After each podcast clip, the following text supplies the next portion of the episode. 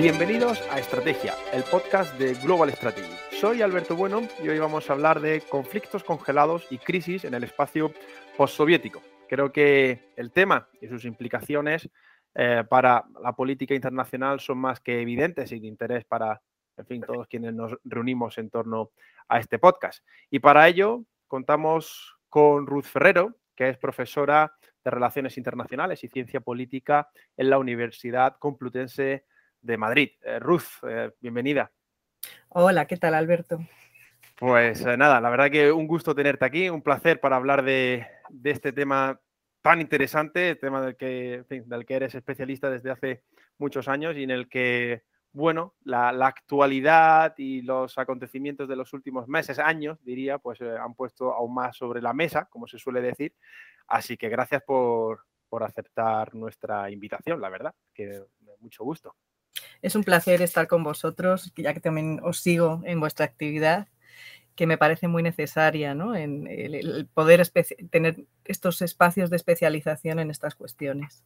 Así que enhorabuena también por la iniciativa. Pues, pues nada, pues, pues gracias a vosotros, porque esto es verdad, si no fuera por vuestra también altruismo en dejarnos vuestro tiempo y bueno, y de todos quienes nos escuchan, pues no sería posible. Así que, así que nada, el agradecimiento va de vuelta. Mm, si te parece, siempre me gusta o nos gusta hacer esto, pues eh, preguntarte por tu interés personal, por qué especializarte en el espacio ah, postsoviético, en Europa eh, Oriental, eh, Asia Central, de dónde viene tu interés y, tu especialización de años, como decía. Bueno, yo creo que tiene mucho que ver con que cuando yo comienzo a estudiar ciencias políticas es un momento en el que todo cambia, ¿no? En el que mm, implosiona la Unión Soviética, en el que cae el muro, en el que están sucediendo un montón de, un montón de acontecimientos que, mm, que aparecieron de manera inesperada, aparentemente, pero que luego, eh, bueno, pues están teniendo unas implicaciones eh, para nuestro país, para nuestro contexto europeo y también a nivel global, que no son menores, ¿no? Tal y como, como observamos, ¿verdad? En, estos días. Em, así que, bueno, comencé a interesarme por lo que sucedía en Europa del Este a raíz de esa caída del muro, eh, a raíz de, eh, fin del mundo bipolar, de, la desintegración de la Unión Soviética y sobre todo en el impacto que tuvo en mí pues, la cuestión de, las guerras yugoslavas, eh, y cómo, se, cómo, lo viví ¿no? a lo largo de toda mi, de mi, toda mi formación. Eh, en la que tuve la, suerte, digamos, de, poder encontrar un grupo de maestros eh, que, que, un poco pues habían llevaban trabajando tiempo estas cuestiones, especialmente desde el, desde el movimiento pacifista, pero, y, que, y, desde, y desde la crítica también a los sistemas de tipo soviético, que en ese momento repuntaron. También eh, es un momento en el que, eh, en el que aparecen eh, pues los estudios, de, sobre todo desde a partir del año 95-96, los estudios de la transitología en, el ámbito de, estos países, cuando se empiezan a analizar cuáles son los distintos procesos de cambio que tienen que poner en marcha estos territorios, que van más allá del simple cambio político desde regímenes no democráticos a regímenes democráticos, sino que tienen que adaptar sus instituciones, su economía, pasar de una economía centralizada a una economía de mercado, eh, en ocasiones a construir su propio Estado-nación, algo que no tenían con anterioridad y por lo tanto, bueno, me pareció que, era, una, algo fascinante y además... Eh, un espacio que estaba poco explorado desde la Academia Española y que, y que, que bueno, merecería, merecía la pena adentrarse, adentrarse en él. Em, una de, las, de los lugares donde tuve ocasión de, trabajar, de, estudiar, fue en el, en, el, Instituto de Europa Oriental, que en la actualidad es el Instituto Complutense de Estudios Internacionales, que fue un instituto que fue inaugurado por la mujer de Gorbachev, por, la Gorbachova, con unas donaciones estupendas de, cuadros de, pintura rusa, que yo invito a todo el mundo a visitar allí en el campus de Somos Aguas. Y, pude y tuve la, ocasión de leer lo que publicaban mis mayores en, una publicación ya extinta que se llamaba Cuadernos del Este, en el cual se planteaban muchas de las cuestiones que ahora, a día de hoy todavía están vigentes y que deberíamos de volver a releer. ¿no? Tenemos en la Academia Española una, una, suerte de... Em, menosprecio quizás por lo que se publica en castellano eh, y creo que es importante recuperar estudios y trabajos que se hicieron en, esta, en, español eh, sobre, estas, sobre estas materias, ¿no?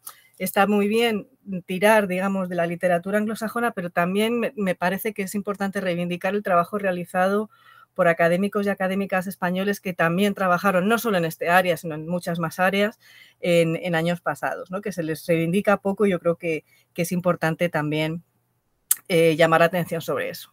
E, ese, ese, Instituto de Europa Oriental tenía un programa de doctorado específico sobre países del este que también desapareció cuando se terminó la, la financiación que recibía por parte bueno, de distintas instituciones. Una pena porque no hay ningún otro lugar ahora mismo en el Estado que aborde de manera específica este tipo de, de cuestiones qué, interesante. La verdad es que sí, ¿no? Allí en la, Complutense en esos años, eh, bueno, eh, creasteis, ¿no? Eh, se, empezó a crear y, de ahí estáis algunos, pues efectivamente, ¿no? Yo creo que la iniciativa más potente hasta la fecha que terminó ¿no? sobre estos temas. Lo que contabas, y según lo ibas narrando, no sé si existe ya, pero yo creo que es materia de un TFM, si no de alguna tesis doctoral, ¿no? Me parece interesantísimo, la, verdad. Bueno, pues eh, la verdad que además en, tu propia historia creo que has puesto ya algunas claves, eh, has subrayado algunas claves que nos, que van a estar presentes yo creo que en el episodio de hoy al analizar algunos de estos eh, conflictos y crisis. Si te parece, vamos a ir con un toque conceptual inicial que es necesario, como nos gusta en la academia, pero que creo que es imprescindible aquí. Hablamos de conflicto congelado, conflictos congelados. ¿Qué entendemos por conflicto congelado? Bueno, yo creo que los conflictos congelados eh, son aquellos em, que describen una situación específica eh, y muy concreta. Y es cuando después de que existe una guerra, un momento de tensión, una crisis en un territorio, ese conflicto no, queda resuelto. No queda resuelto, queda estancado Mm, y, se mantiene de esta forma en el tiempo. ¿Dónde encontramos este tipo, de, este tipo de conflictos? Bueno, pues sobre todo cuando hablamos de conflictos congelados pensamos automáticamente en el espacio postsoviético, en lugares como Transnistria, como Setia, em, como el Cáucaso, etcétera, etcétera. Pero también lo podemos e, encontrar pues, en otro tipo de conflictos que no ha firmado, por ejemplo, una, una paz eh, un acuerdo de paz, como puede ser pues, el conflicto que no está resuelto entre, entre que no quedó resuelto después de la guerra de Corea, o, por ejemplo, la situación de tensa calma ¿no? que dijimos entre China y Taiwán. Quiero decir que es, lo, podemos situar en el concreto caso de, del espacio postsoviético, pero que encontramos otros ejemplos en otros, en otros lugares. Hay varias tipologías en ese sentido para, pues para también para identificar pues, lo que sucede, por ejemplo, en Palestina o en el Sáhara Occidental, ¿no? que no son exactamente conflictos congelados, sino conflictos irresueltos, por ejemplo, ¿no? Entraríamos ya en matizaciones mucho más técnicas, em, pero que bueno, que para el, caso que hoy nos ocupa, por ejemplo, eh, no, no, no, no, tienen un impacto sustantivo. Pero es importante saber que no solamente está circunscrito a las cuestiones del espacio postsoviético. Y quiero sacar aquí a colación un caso que es muy próximo a nosotros, que es el caso de Chipre. En Chipre tenemos un conflicto congelado, que está irresuelto. Y Chipre está en la Unión Europea. Eh, y esto es algo que, bueno, pues también tenemos que, analizar y ver por qué, cómo es posible, ¿no? Que, Chipre, eh, teniendo un conflicto congelado en, sus fronteras, esté en la Unión Europea. Pues creo que es, importante, ¿no? Eh, la verdad, no, no habría pensado Chipre en un primer momento, pero según lo decías, es, ¿no? es, es evidente. Mm, nos ofrece una tipología o un tipo específico de conflictos y mencionabas ya algunos casos. Si te parece, vamos a ir aterrizando en ellos y situados en ese espacio eh, post-soviético, que me parece que, es también ese post, creo que es relevante, no más que ex-soviético, como se dicen algunas veces. Em, Osetia del Sur, eh, Abjasia, Transnistria, no sé si te parece que empecemos con una visión general, qué los caracteriza, qué tienen en común estos distintos eh, territorios, por qué hablamos de ellos como conflictos, no sé si, y luego descendemos en alguno que te parezca particularmente interesante o, nos movemos a otras regiones, pues también en el este de Ucrania o en el, o en fin, o, seguimos. Pero yo creo que podemos empezar por ahí, ¿no? Si te parece oportuno, una panorámica general. Sí, mira, eh, yo creo que, algo que tenemos que ver es, bueno, cuál es el contexto, cuáles son los factores que hacen que puedan aparecer este tipo de, conflictos, ¿verdad? Eh, y son tres, eh, factores los que yo creo que, tenemos que, tener en la, cabeza a la hora de analizar el origen ¿no? de, los consecuentes conflictos que se han establecido en las fronteras en las fronteras de algunos de estos estados postsoviéticos fundamentalmente. Eh, la primera es que después de, la implosión soviética nos encontramos con que hay más de 25 millones de rusos en, las fronteras inmediatas eh, de la Federación Rusa. Esos rusos, esos 25 millones de rusos, bien estaban durante milenios, habían estado en esos territorios, como es el caso de Ucrania o Kazajstán, o bien en gran medida habían sido eh, personas que habían llegado después de eh, la invasión soviética en, la, Segunda Guerra Mundial. Eh, por lo tanto, pueden ser percibidos en muchos casos, como en el caso de los bálticos, como una fuerza de colonización imperial. En otros casos hay mezcla. Em, y de hecho, muchas de las normativas, el caso de los bálticos es que es muy meridiano, ¿no? La normativa en materia de ciudadanía de, estos países, sobre todo de Estonia y de Letonia, tiene mucho que ver con esto. Aquellas personas que hubieran tenido reconocida la ciudadanía antes del año 40, de junio del 40, eh, que fue eh, la invasión soviética, eh, podrían acceder a la, a la ciudadanía letona o estonia. mientras que aquellos que no la hubieran tenido en ese momento no podrían acceder. Y esto e, e, es, clave también para entender en qué forma se comienzan a construir los estados, eh, las identidades nacionales de los estados que eh, se separan de la Unión Soviética. Esta presencia de rusos la encontramos no solamente en, la zona de Narva, por ejemplo, en Estonia, sino que también se encuentra, bueno, pues en, Moldavia, en la zona de Transnistria, la encontramos en Ucrania, en, las regiones orientales, lo encontramos en, Kazajstán y en muchas otras eh, provincias o estados de la Unión Soviética que finalmente tuvieron su propio, su propio estado. Y esta es una de las cuestiones esenciales. Las, implosiones de los imperios dejan siempre eh, comunidades eh, nacionales fuera de las fronteras de esos estados multinacionales. Esto también se, se vio con la, implosión del imperio austrohúngaro y la situación, por ejemplo, de los húngaros en Eslovaquia o en Rumanía eh, o en Serbia, que también son están reclamando, digamos, o, plantean, y, ahora Orban, ¿no? Lo reclama, ese tipo de reivindicaciones irredentistas Em, como consecuencia de esa, de esa, pérdida territorial y de población que tuvo, que tuvo Hungría después de la Primera Guerra Mundial. Por lo tanto, es eh, algo que va unido a la implosión de los, de los grandes imperios multinacionales. Ese era la primera, la el primer factor.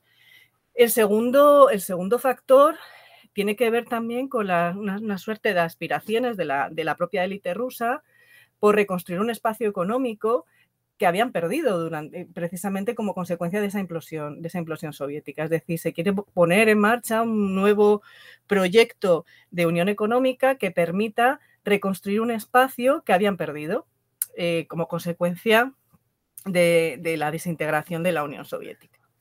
Y el tercer factor, que yo creo que es eh, fundamental, es el que tiene que ver con la posición que adoptan las potencias occidentales en relación con el vencido, ¿no? los, mm, los grandes derrotados de la Guerra Fría es la Unión Soviética y lo que hacen las potencias occidentales en ese momento es, bueno, eh, dar por difunto precisamente al, imperio ruso y, entre comillas, aprovecharse también de esa debilidad para generar nuevas sinergias con, algunos territorios. Y esos tres factores eh, nos dan un contexto que es el que tenemos, que es el que tenemos ahora, ¿no?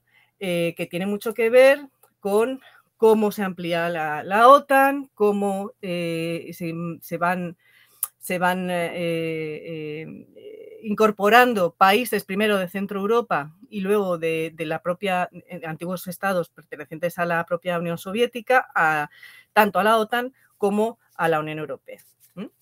Em, aquí podemos entrar en todo el tema del famoso pacto no escrito ¿no? entre Gorbachev y Baker y Kohl en el año 90, que según, según dicen, ¿no? ni la jurisdicción ni las tropas de la OTAN se extenderán a territorios situados al este de los actuales límites de la alianza. ¿no?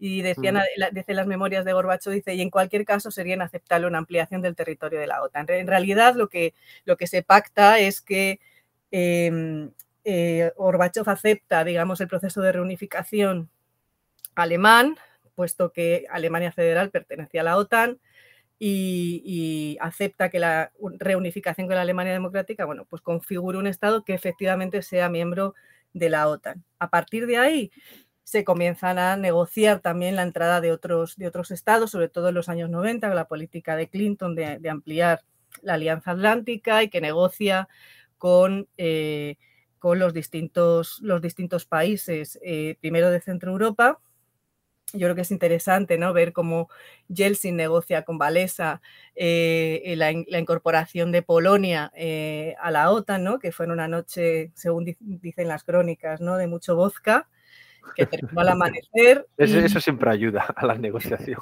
Exactamente. Y, que Yeltsin finalmente aceptó esa incorporación de Polonia a la OTAN con gran cabreo de toda la delegación eh, rusa ¿no?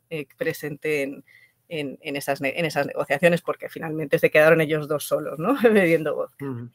Bueno, eh, esto, esto solamente, digamos, es un ejemplo eh, más o menos simpático, ¿no? De cómo, de cómo eh, el periodo de Yeltsin en, en, Rusia, el periodo del mandato de Yeltsin, bueno, pues fue un, un periodo errático, se intentaron incorporar reformas de tipo liberal, en el país, pero lo que, lo que, con lo que nos encontramos fue con una suerte de capitalismo de tipo mafioso, eh, controlado por los grandes oligarcas que se hicieron con parte de las privatizaciones del, eh, de, lo que, de, las grandes empresas que antes eran estatales y eh, que controlaban básicamente al poder político.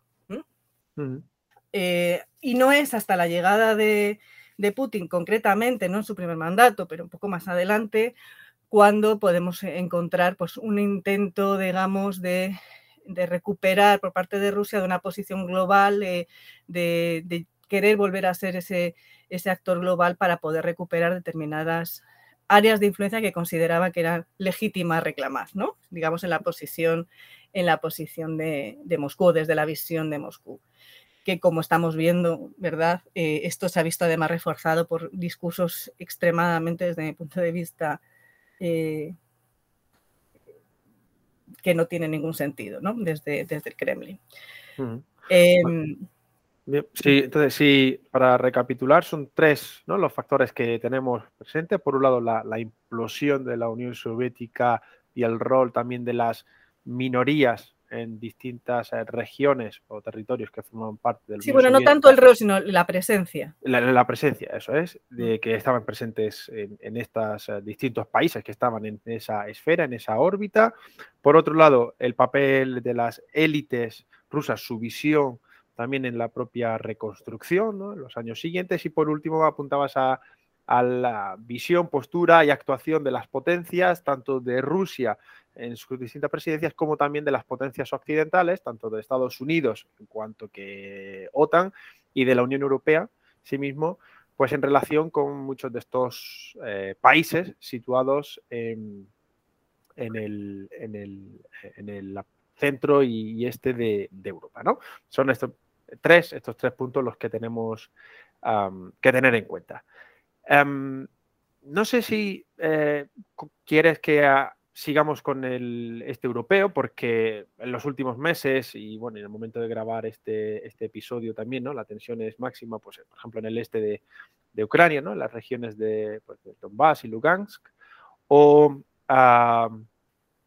o vamos, o, analizamos alguno de estos conflictos congelados que tú mencionabas, precisamente, pues, en Osetia del Sur, en Abjasia, en Transnistria, eh, porque, bueno, ahí estamos en otra posición, en algunos es este europeo, caso de Transnistria, eh, Moldavia, etcétera, pero también en el Cáucaso.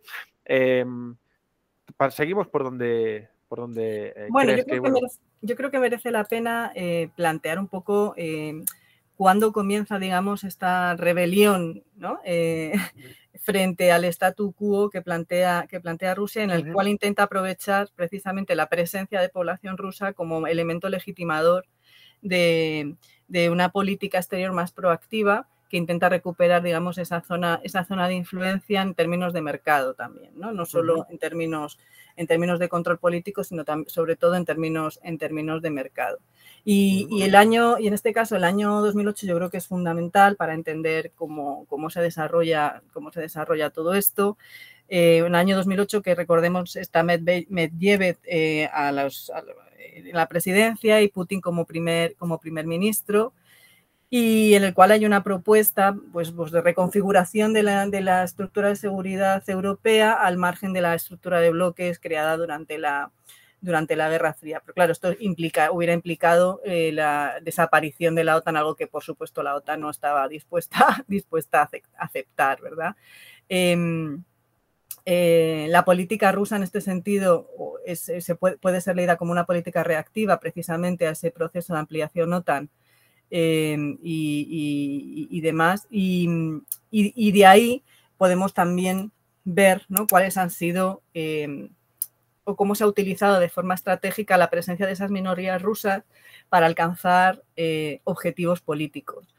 Em, y, esto es una herramienta que de esta forma se ha utilizado eh, como herramienta de soft power determinadas estrategias que las hemos visto tanto en Georgia como las vimos en Ucrania en el año 14 y las estamos viendo ahora también en, el, en la zona del Donbass, ¿no? que es bueno, la concesión a las grandes minorías rusas de, pasaportes, es decir, de la concesión de la ciudadanía rusa para que en caso de una potencial, una potencial agresión a esas minorías, bueno, pues se pueda esgrimir la defensa de sus ciudadanos eh, para intervenir en un territorio y acceder al control del territorio.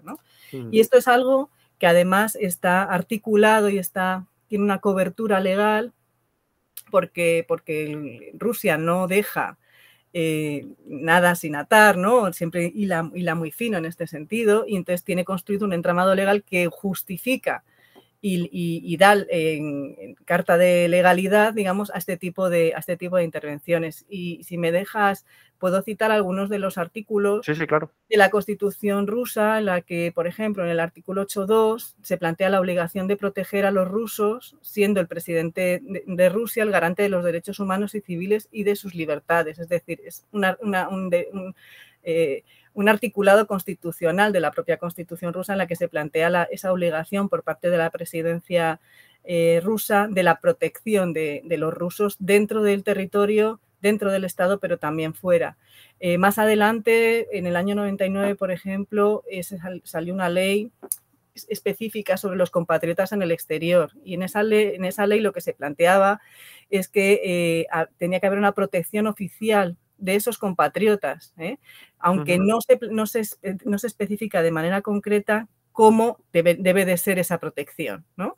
Es decir, queda abierto a las distintas interpretaciones y al, al, uso que se quiera dar por parte, de, por parte del presidente de esa, de esa norma. Y luego ya más adelante, ya fíjate, en el año 2008, ya en el contexto de la crisis de Georgia, aparece también un, documento estratégico en materia de política exterior donde se plantea de manera explícita eh, que Rusia va a proveer de protección comprensiva a los derechos y los intereses legítimos de los ciudadanos rusos y compatriotas residentes en el exterior. Es decir, em, todas las intervenciones que realice Rusia en alguna de las repúblicas eh, possoviéticas en las, cuales residan ciudadanos rusos son susceptibles de ser intervenidas por parte de, Rusia, precisamente porque tienen esa obligación legal de defensa y de protección de, los ciudadanos rusos. Eh, más adelante, ya en el año 14, coincidiendo de nuevo con con eh, la crisis en, Ucrania, también era, el año de la cultura de la cultura rusa y de nuevo se vuelve a se vuelve a reincidir en esta cuestión, ¿no? La atención a nuestras raíces culturales, al patriotismo, a los valores y a la ética, ¿no? Que es eh, bueno, pues un, poco eh, la receta que plantea que se plantea desde el Kremlin para plantear ese excepcionalismo ruso de intervención la situación que se vive en Ucrania con la revolución del Maidán y, la manera, digamos, mm, por decirlo suavemente, errática, la que Occidente eh, eh, actúa en ese momento, también ofrecen, eh, digamos, el, contexto perfecto para una intervención rusa en, Ucrania. Es decir, les dan, le dan un poco el pie para esa, para esa intervención. Eh, y este ha entramado, esta articulación que se ha seguido construyendo también en, eh, ulteriores momentos, pues el, artículo que saca Putin este verano pasado o el, discurso del día 21 de, febrero de este año en este ámbito, pues arman todavía más en el marco discursivo esa potencial eh, protección de los, de los ciudadanos rusos en un territorio que le permite además eh, controlar dicho territorio. Mm. además, eh, la, la, la, estrategia que describes con la ciudadanía, por ejemplo, la, el otorgar la ciudadanía encaja bastante bien ¿no? en este concepto que se viene trabajando en los últimos años de zona gris, de estrategias en la zona gris, pues eh, encaja perfectamente ¿no? la, descripción que haces con, con, esta lógica. ¿no? parece mm, totalmente em, oportuno porque creas, eh, dada eh, eh, llegado el momento, ¿no? Pues un, casus para poder intervenir, ¿no? Para justificar una em, intervención. Em, Efectivamente, y además yo creo que es importante pues, ver cómo él, se, conociendo, digamos, la mentalidad más occidental, en el sentido de que hay una movilización en tema de protección de derechos fundamentales, de derechos humanos, de las minorías, etcétera, etcétera, hay una apelación a esa protección y es la excusa perfecta para, una, para lanzar intervenciones, intervenciones militares que pueden ser denominadas de protección de, paz o eh, como queramos o como queramos denominarlas, ¿no? pero eh, que tienen esa cobertura discursiva de defensa de los y la protección de los derechos fundamentales de las minorías rusas. Mm, interesantísimo, muy interesante. Mm, hay, además de toda esta, bueno, esta, abanico de, acción en este sentido. Eh, mencionaba la cuestión económica, ¿no? Otros factores que haya tratado, se hayan tratado de estimular precisamente eh, por parte de, pues en este caso de Rusia, para eh, congelar o para emerger y congelar ese conflicto, temas de empresas o del apoyo a determinadas también élites o medios de comunicación, se me ocurre, ¿no? ¿Cuál es un poco al respecto tu, tu visión?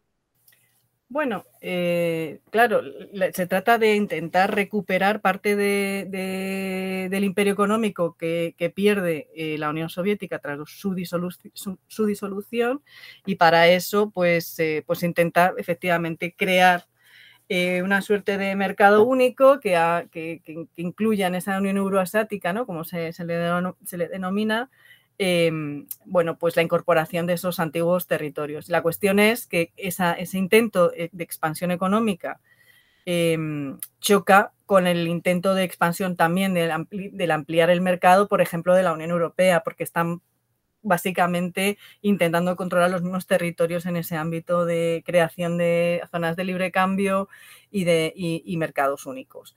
Y, es aquí donde encontramos esos choques que, tienen, digamos, su culmen, su punto, su punto más álgido en, la, en, el año, a finales del 2013, con la cumbre de Vilnius, aquella famosa en la que, en la que Ucrania se niega a firmar eh, eh, el acuerdo con la, con la Unión Europea. Yo creo que ese es el momento, digamos, de mayor tensión entre, eh, donde, donde se queda, no de mayor tensión, donde se queda de manifiesto que existe ese conflicto, ese choque, digamos, de, relatos el occidental frente al procedente, al procedente de Rusia. Y eso también es, importante tenerlo en cuenta para intentar comprender bueno, cuáles son los mecanismos eh, sobre los cuales se está, se está articulando, digamos, la, la, estrategia, la estrategia rusa. Putin, que quiere convertir a Rusia en una potencia global, es consciente cuando llega al Kremlin de que Rusia no es, no es ya una potencia global, que como mucho es una potencia regional.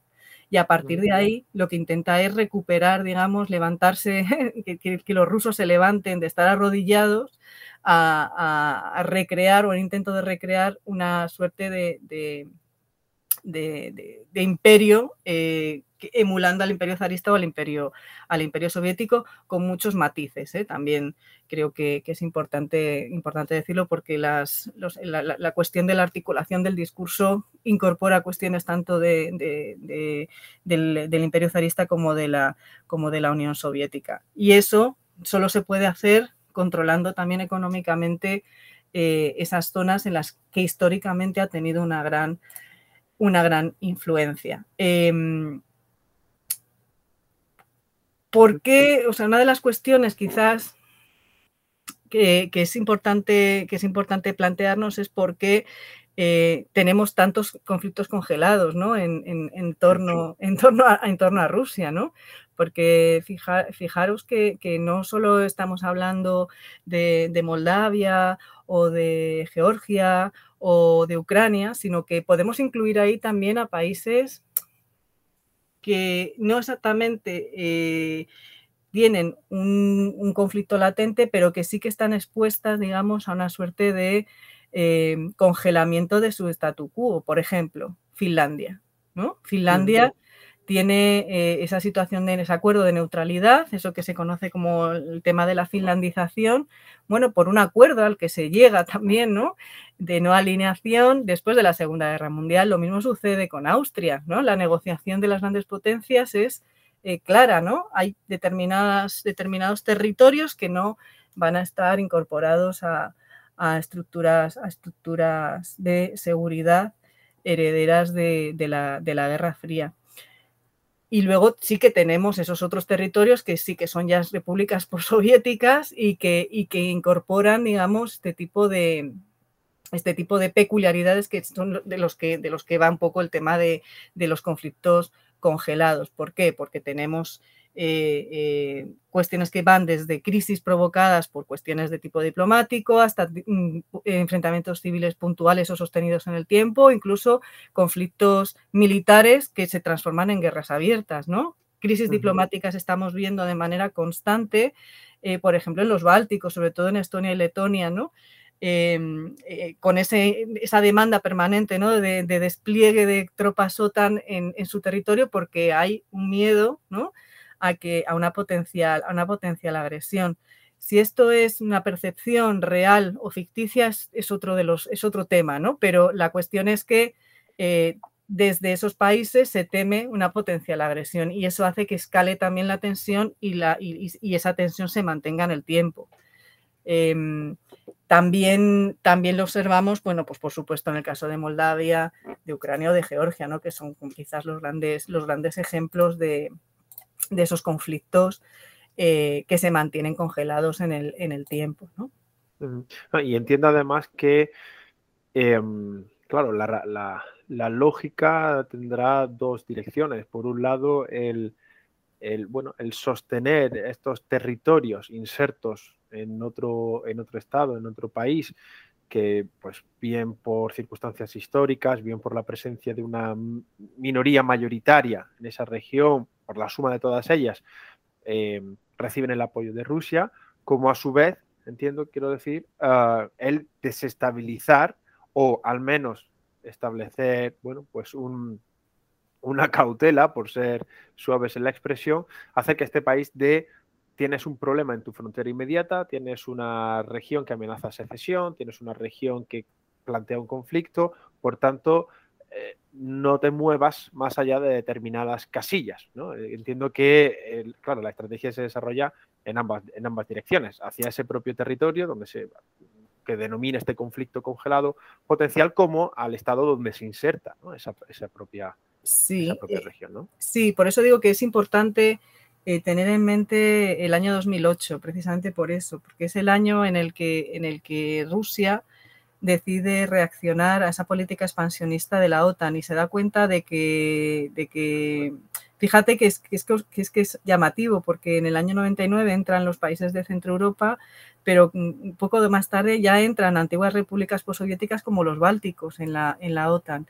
Y no es hasta el año 2008 cuando Rusia se encuentra, encuentra la fuerza, digamos, como para reaccionar a ese proceso de expansión. Y, y entonces lo que hace es eh, por un lado, utilizar ese poder duro de los, de los ejércitos y con ese despliegue, digamos, y esa invasión que hace eh, de, Georgia en el, en el verano del 2008, también a través del poder blando, con esa utilización de esa, de, esa vía diplomática, eh, estando en ámbitos eh, generando una mayor percepción de presencia entre, las, entre las poblaciones que, residen en esos, en esos territorios. Entonces, combina las dos cosas, o estas dos estrategias, el poder duro y el poder blando, con la idea de generar inestabilidad en estos territorios que están rodeando, digamos, el corazón de, el corazón de Rusia, porque existe un miedo estratégico histórico a una potencial invasión por parte de Occidente por las planicies de Bielorrusia y de Ucrania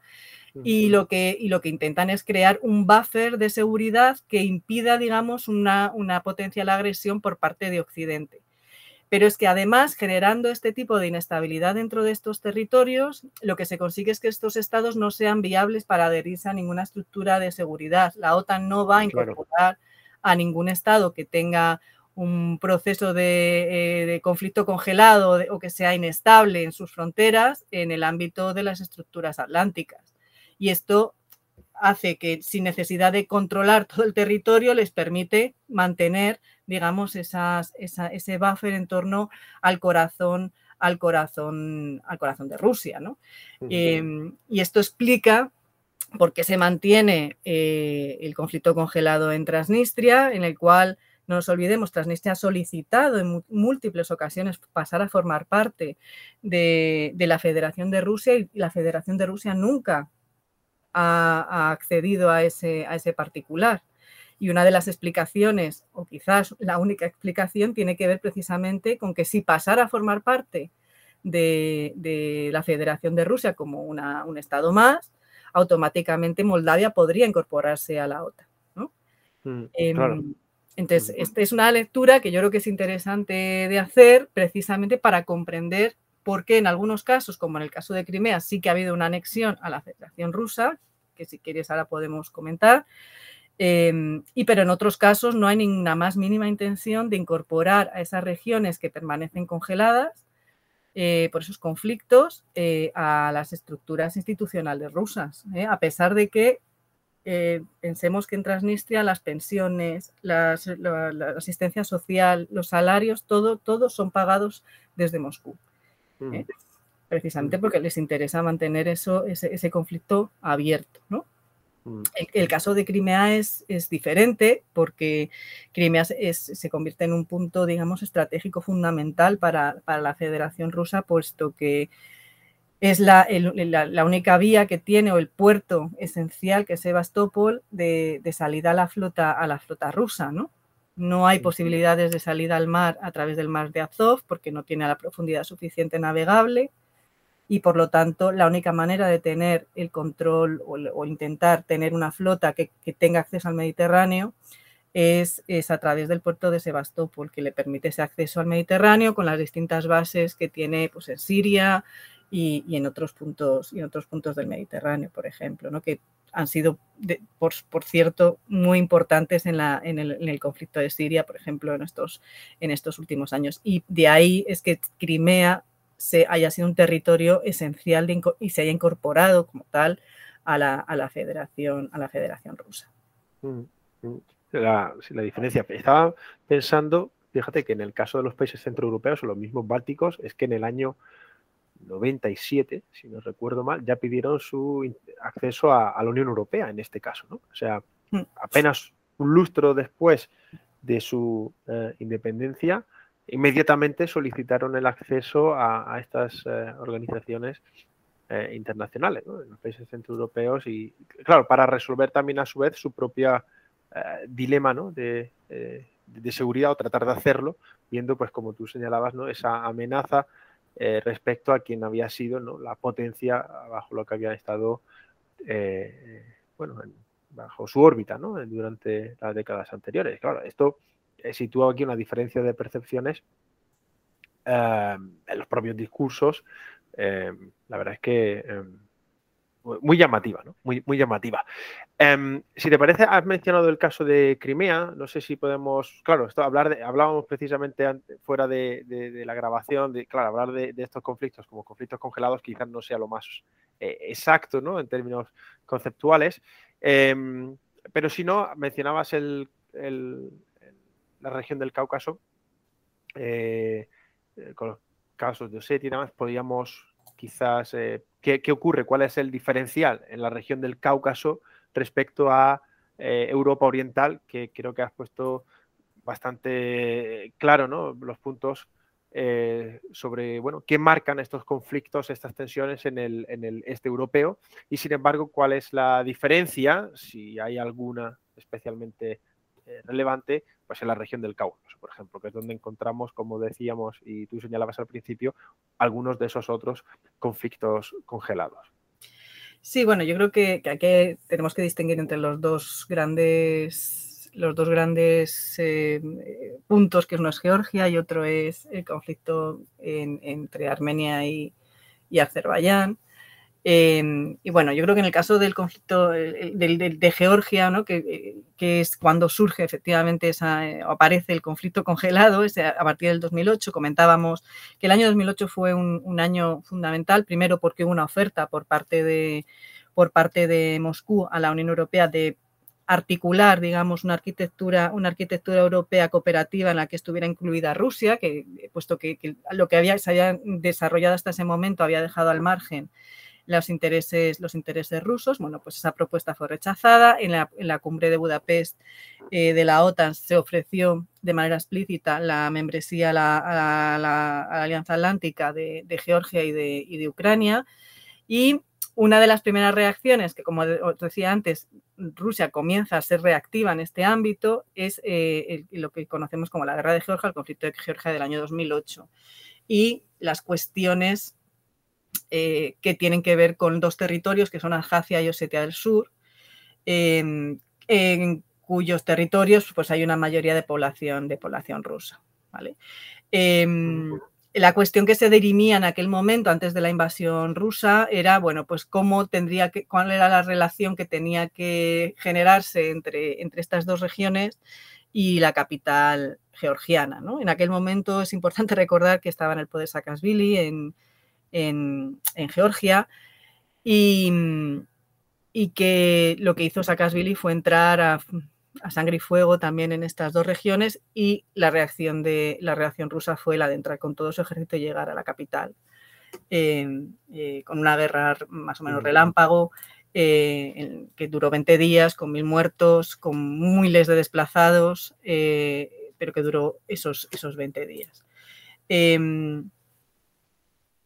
Georgia eh, es uno de los países, junto con Ucrania y, Moldavia, que más próximos han estado o que más proactivos siempre han estado em, a las posiciones occidentales, es decir, son los que más proactivos se han mostrado en el ámbito de su política exterior a incorporarse a la, o a ser más em, reformistas en el ámbito para, quedar bien encuadrados dentro de la estrategia oriental de la, Unión Europea y que los que más proactivos se han mostrado para una potencial, eh, sobre todo en el caso de Georgia, una potencial ingreso en, la, OTAN. Em, y de hecho, después de la crisis de, Ucrania, Georgia y Moldavia son los estados que firman, digamos, esos primeros acuerdos con, con, la, con la Unión Europea eh, con dos objetivos, ¿no? También que es un objetivo de seguridad para asegurar las fronteras y por otro lado, eh, eh, por razones de tipo energético, ¿no? La, incorporación o la, firma de esos acuerdos de con Georgia tiene mucho que ver también con la capacidad energética que tiene Georgia en el ámbito de la energía hidráulica, que es una gran potencia ¿no? en ese, en ese ámbito. Pero lo que, eh, lo que sucede después de, esa, incursión de, Rusia en, Georgia es básicamente que se queda con el control de, las dos, de los dos territorios, Abjasia y Osetia del Sur. Se queda con el control de esos dos territorios y eso hace que obviamente se genere inestabilidad dentro, dentro del Estado georgiano con la salida por causas de corrupción también de Saakashvili de Georgia, bueno, pues eh, el, Estado queda un poco en un limbo y esa, potencial adhesión a, la OTAN queda desarmada. Digamos que ese primer objetivo es conseguido por Moscú, de nuevo utilizando esas dos herramientas que comentaba antes, ese poder duro del, despliegue militar eh, y de otro utilizando ese soft power que tiene mucho que ver con esa protección del extranjero cercano, con esa emisión de, pasaportes que le permite, gracias a la cobertura legal que previamente ha creado, intervenir en esos, en esos territorios. Em, claro, eso en el ámbito de la arquitectura de seguridad bloquea, pero no en las negociaciones que tienen estos países con, la Unión Europea. Digamos que ese es uno de los, de los de las, de las claves también. Y en el caso de Nagorno-Karabaj, que, es uno de los, quizás de los, de los conflictos territoriales más antiguos de toda la, de toda la región, eh, hay que recordar que hubo dos guerras en los 90, en el año 91, eh, em, y luego más adelante eh, hubo un alto en fuego en el año 94. pues es una guerra encubierta, latente entre Armenia y Azerbaiyán por ese territorio de, Nagorno-Karabaj, en el cual es la excepción, digamos, de toda esta, de toda esta región, puesto que no, aquí no tenemos minorías rusas implicadas. Sino que lo que se trata es que estos dos estados, tanto Armenia como, como Azerbaiyán, intentan, digamos, eh, ganarse los favores de, Rusia, ¿eh? en términos de inversiones, en términos de mayores vínculos económicos, de mayor interrelación. Y de hecho, eh, es importante recordar que hubo un nuevo conflicto entre Armenia y Azerbaiyán en el año 2020 que pasó bastante desapercibido por, la opinión pública occidental, o al menos aquí en España.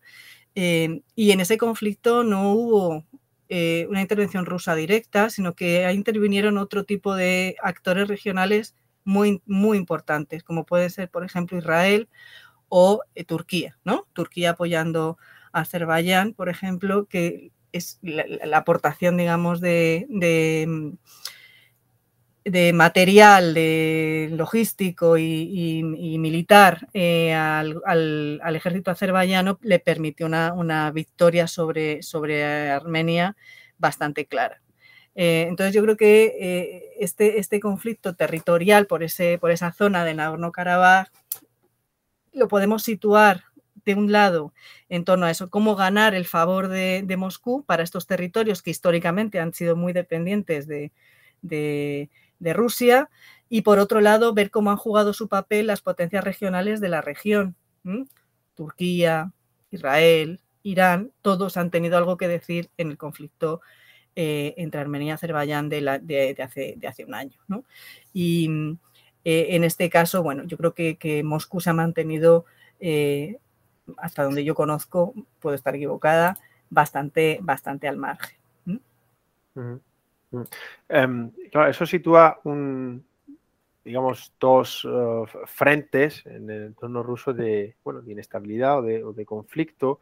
Em, aunque entiendo que no tenemos ese concepto, las situaciones no son exactamente iguales, pero antes de profundizar en algunos de esos temas, como decías, el caso de Ucrania o en el Cáucaso, eh, sí una pregunta por razones obvias. ¿Encontramos en Asia Central eh, algún caso similar eh, o alguna tensión parecida, caso de minorías en alguno de los países o este entorno geográfico es distinto eh, en, cuanto a estos factores respecto a Europa Oriental y, el Cáucaso? Bueno, a ver, yo, no soy especialista en Asia Central, pero eh, por lo poco que, conozco, me atrevería a decir que las, circunstancias son diferentes. Son diferentes porque lo que está en juego en, Asia Central es la rivalidad regional entre China y Rusia. Y, no hay ningún tipo, incluso en las últimas manifestaciones o movilizaciones que hemos visto en, en Kazajstán, no hay ninguna motivación occidentalista, ¿no?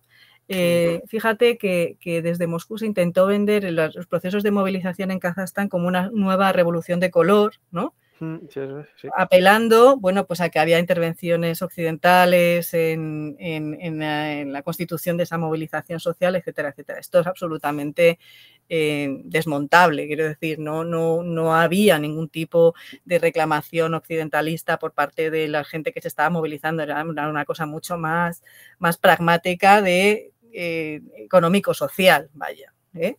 Eh, protestando pues contra esa patrimonialización, esa patrimonialización del Estado por parte de determinadas familias, protestando por la subida del gas licuado, etcétera, etcétera.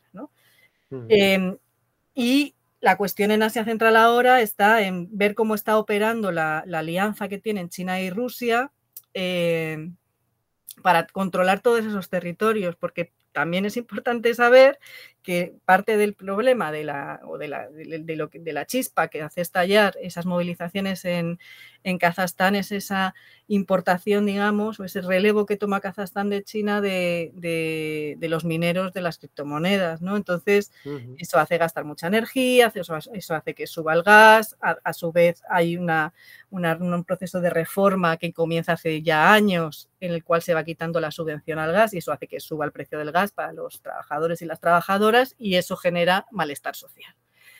Em, obviamente no hubo formalmente una invasión rusa de Kazajstán, sino que hubo una solicitud por parte del presidente para eh, poner en marcha em, eh, el, acuerdo ¿no? militar que tiene. Exacto. Em, en, el territorio y eso fue lo que hizo lo que hizo Moscú. De hecho, bueno, pues desplegó unos, quiero recordar, 3.500 efectivos. Eh, esos 3.500 efectivos, cuando les dijeron las, autoridades kazajas que se fueran, se fueron. Y, ahí, ahí, quedó, y ahí quedó la cosa, ¿no? Pese a que es verdad que, que de nuevo ha vuelto a sonar con mucha, como, con mucha energía, ¿no? Esa ocupación rusa de Kazajstán. No, no hubo una ocupación rusa de Kazajstán, sino que, bueno, eh, a pesar de que, esta, organización nunca había sido desplegada, ni, ni tan siquiera durante el conflicto entre Armenia y Azerbaiyán, que son también miembros, en este caso fue, fueron labores de tipo de, de eh, policía y de control de infraestructuras e instituciones clave en el caso de, de Kazajstán. Em,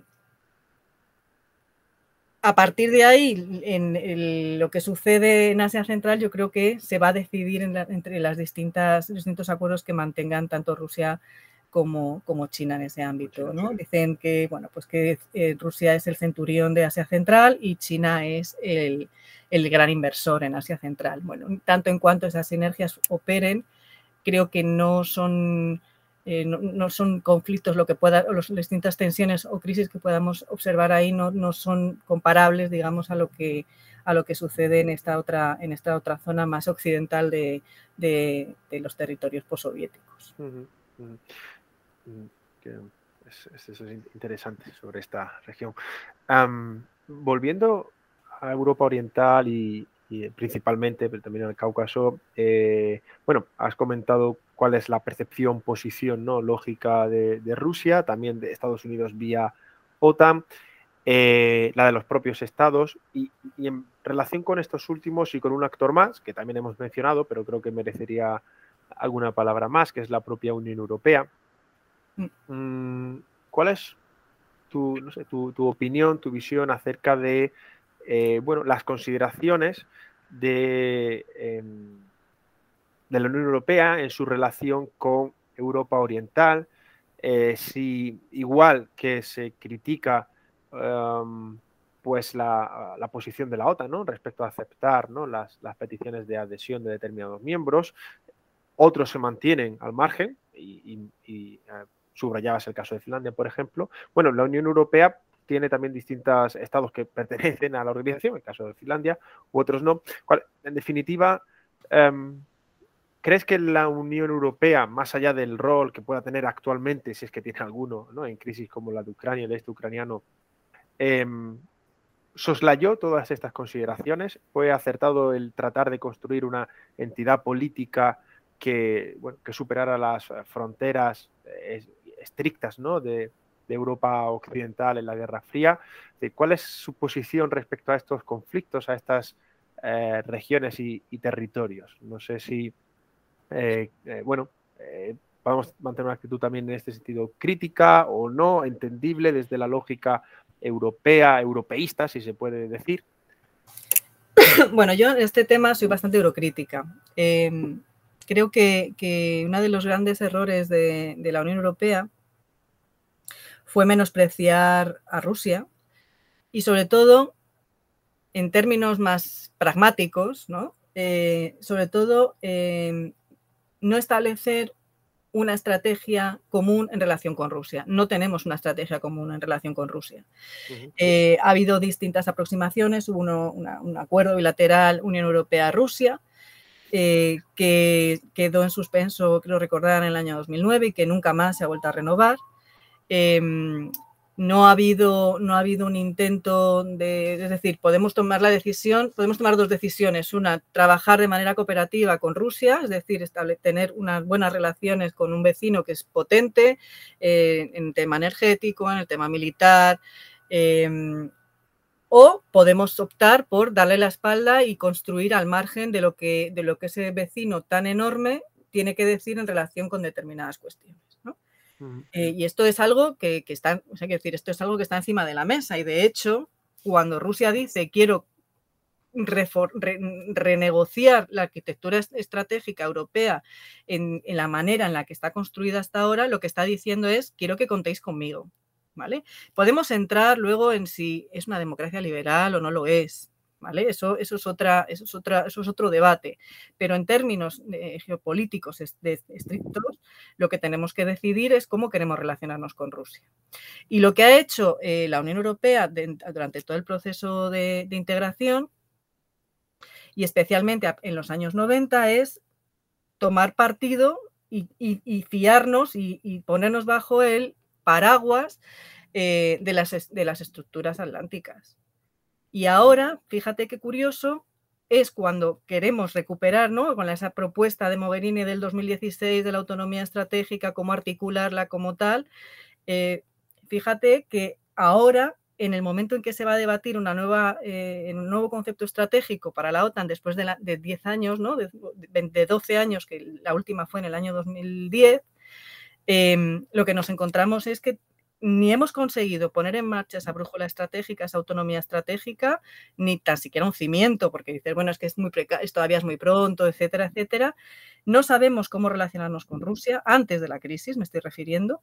Y por otro lado, estamos eh, expuestos y estamos pendientes de cuál va a ser ese concepto estratégico de la OTAN la OTAN, que por cierto es que es importante también decirlo, la OTAN es una estructura que surge de la, del mundo bipolar o que surge durante el mundo bipolar con un objetivo defensivo en relación con el Pacto de Varsovia y que se ha tenido que ir reconstruyendo y rehaciendo y reconceptualizando para seguir teniendo sentido su existencia. y, eso es lo que ha ido haciendo a lo largo de estos años. Y, y, los europeos lo, a lo que estamos es, bueno, es que claro, no tenemos otra cosa tenemos la OTAN. Y como tenemos la OTAN, pues eh, tendremos que seguir con ella. Pero claro, esto al final te hace ser muy dependiente de, Washington, porque al final también es el que aporta un mayor peso específico a esa organización, a esa organización atlántica. ¿Qué sentido tiene que siga existiendo? ¿no? Esto es una pregunta que dejo en el aire. ¿Qué sentido tiene que siga existiendo una organización eh, eh, de seguridad y defensa heredera de la Guerra Fría cuando no, hay, eh, no, existe ya eh, la razón de su creación, por un lado, y por otro lado, eh, intenta situar un, colocar un discurso que yo no me he cansado de escucharlo, o sea, me he cansado de escucharlo estos últimos, estas últimas semanas y meses, que es una organización que incorpora países democráticos y que quiere expandir la democracia. No, mira, es que la, OTAN no es una organización democrática, sino de qué va a estar Turquía en la OTAN. Eso para empezar. Mm. Eso para empezar, ¿no? Entonces, no se trata de una organización que quiera la paz, que quiera la democracia, no, no está creada para eso. Es una, podemos estar de acuerdo con el tema de que es una organización defensiva, que bueno, que también tiene sus cositas, ¿no? Como los bombardeos de Serbia, que oye, mm, que yo sepa, Serbia no, eh, no es un estado de la OTAN, nadie atacó a ningún estado de la OTAN y sin embargo hubo unos bombardeos por parte de la OTAN sin eh, el ok del Consejo de Seguridad de Naciones Unidas, por lo tanto vulnerando también una de estas reglas no escritas, ¿no? de que las intervenciones tienen que ser con el consenso de, del Consejo de Seguridad. Y claro, cuando te preguntan, ¿es que la OTAN puede llegar a bombardear algún país? ¿Qué respuesta les das? Si dices que es una, organización defensiva. Y sin embargo tenemos precedentes de que sí que ha habido bombardeos previamente. Y esto es algo que no se dice lo suficiente, yo creo, eh, en el ámbito de la esfera eh, de, la esfera pública, bueno, pues porque hay también un cierto, ¿cómo decirlo? Una cierta resignación, ¿no? Es decir, bueno, esto es lo que tenemos, no podemos desarmar lo único que tenemos porque nos quedaríamos sin nada. Y siempre en Europa estamos eh, poniendo parches, ¿no? según nos van llegando las crisis. Y yo creo que esto es una buena ventana de oportunidad, esta crisis que estamos viviendo ahora, es una buena ventana de oportunidad para reaccionar también como europeos a, toda, esta, a toda esta situación que, efectivamente nos puede hacer reflexionar e intentar poner encima de la mesa algunas cuestiones sobre las cuales parece que nunca tenemos tiempo de debatir, porque siempre hay algo que es más... Sí, siempre más. respecto a, la pregunta, y, sin dar respuesta, pero intuyo que la contestación será muy distinta si preguntamos en París que si preguntamos en Tallinn, ¿no? Eh, evidente, es, bueno, no solo en la OTAN, sino en el propio seno de la Unión Europea. Es, eh, la incapacidad de avanzar porque, claro, ahí hay una división no estricta entre distintos países y cómo perciben su seguridad y más aún, ahondando en tu argumento, quién es el garante de su seguridad, ¿no? ¿Quién puede aportarlo, ¿no? Y yo creo que, que eso sí, y, em, y, claro, en ese sentido, la posición de los últimos meses, pues de los bálticos, ya que lo, de los estados bálticos, ya que lo decías, pues bueno, el, reflejo, ¿no? De la posición de Putin, ¿no? En, de las tropas rusas en Bielorrusia, en Ucrania, ¿no? Es como, ¿veis? Si no fuera por ello, eh, lo cual sitúa un problema no sé si irresoluble, ¿no? Pero como dices, eh, eh, muy complejo porque realmente tenemos distintas percepciones, en algunos casos diametralmente opuestas, ¿no? Entre, no diría dos mitades, pero bueno, entre un bloque situado en el este y algunos de los países situados en, el, oeste. Quizás, quizás sí sea una, una ventana de oportunidad para repensar, ¿no? Estas relaciones como, como bien señalas. Yo desde eh, luego así lo, así lo creo, que esta crisis, esta nueva crisis, debería de ser esa ventana de oportunidad. Y de hecho es tremendo, ¿no? Que, bueno, pues lo que estamos viendo estos días, ¿no? La, muerte, ¿no? De los acuerdos de Minsk cierra en parte esa, esa al menos una de las, de las puertas ¿no? de la ventana, porque, porque hubiera sido una excelente oportunidad de haberse sentado la Unión Europea a hablar con Moscú. Eh, la Unión Europea como Unión Europea, no como estados de la Unión Europea. Eh, para un poco ver cuáles iban a ser esas relaciones que se puedan llegar a establecer con, Moscú. Y yo creo que la decisión del Kremlin no, no, no, no ayuda, ¿no? digamos, a que eso, eso sea así. Y en relación con, con cómo se puede vivir esto en, en, el marco de la Unión Europea o las consecuencias, yo creo que una de las, de las grandes de las grandes conquistas ahora mismo de Putin ha sido, en primer lugar, en resucitar a la OTAN. Ha conseguido que todos los que todos los aliados estén de acuerdo en que en, la posición en la posición actual ha reforzado eh, la razón de ser de la OTAN Parece que se hubieran puesto de acuerdo. Sí, el, cerebro ¿no? Eh, muerto, ¿no? No sé la, frase, ¿no? Que, sí, la muerte cerebral, ¿no? La, muerte, cerebral, eso es. Efectivamente. y esto, y esto es, quiero decir, los grandes vencedores van a ser Putin, por un lado, porque va a controlar ese territorio, va a impedir que Ucrania entre en la OTAN, y por otro lado, la OTAN, que va a haber vista efectivamente su razón de ser puesto que obviamente si tenemos un agresor en, el, flanco oriental, obviamente tenemos que seguir rearmándonos y obviamente esta, esta organización sirve, ¿no? Esta sería la lógica. Y el gran perdedor va a ser la autonomía estratégica de la Unión Europea, desde mi punto de vista. Porque, de nuevo, como estamos arrastrando los pies, eh, cuestiones que son siempre inminentes debido a todas estas crisis que van, que van apareciendo, bueno, pues eh, eh, al final nunca hay tiempo para sentarse a ver efectivamente qué es lo que conviene a todos los estados, en qué nos podemos poner de acuerdo y de qué forma se puede articular, esa, autonomía estratégica que vaya más allá de un poder normativo que se ha, desvelado absolutamente inútil, ¿no? que era sobre lo que se soportaba, digamos, la construcción de esa Wider Europe, de esa Europa amplia, que, que, trabajaba con la hipótesis de que con esa exportación del modelo normativo se iban a alcanzar democracias florecientes y estados de derecho en las fronteras inmediatas de la Unión Europea y se ha visto que ni ha funcionado en la frontera sur ni ha funcionado en la frontera oriental y por lo tanto es necesario incorporar una nueva estrategia que efectivamente permita que Europa juegue un, un papel en el ámbito de lo global que vaya más allá del poder regulatorio, ¿no? que es importante, pero que en un entorno cambiante de la geopolítica global como la que estamos, eh, no es suficiente. No es suficiente porque Europa queda en un rincón del teatro de operaciones de la geopolítica global que está en el Indo-Pacífico. Y, este conflicto la deja todavía a Europa mucho más fuera de juego, desde mi punto de vista. Muy ah, interesante y relevante, ¿no? Estas últimas reflexiones, Ruth. Eh, la verdad, lo dicho, un placer haber tenido eh, pues eh, aquí en Estrategia Podcast. Eh, gracias por compartir tu, conocimiento y, tu tiempo, que para nosotros pues es un gusto. Muchísimas gracias Alberto y encantada de conversar con vosotros. Pues esperemos que sea la primera de futuras, ¿por qué no? Porque me temo ¿no? que precisamente lo que señalabas, ¿no?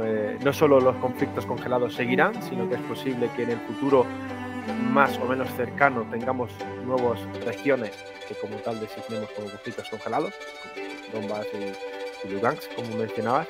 Así que será pues un, placer de nuevo invitarte. Eh, Ruth, muchas gracias. Muchas gracias a vosotros.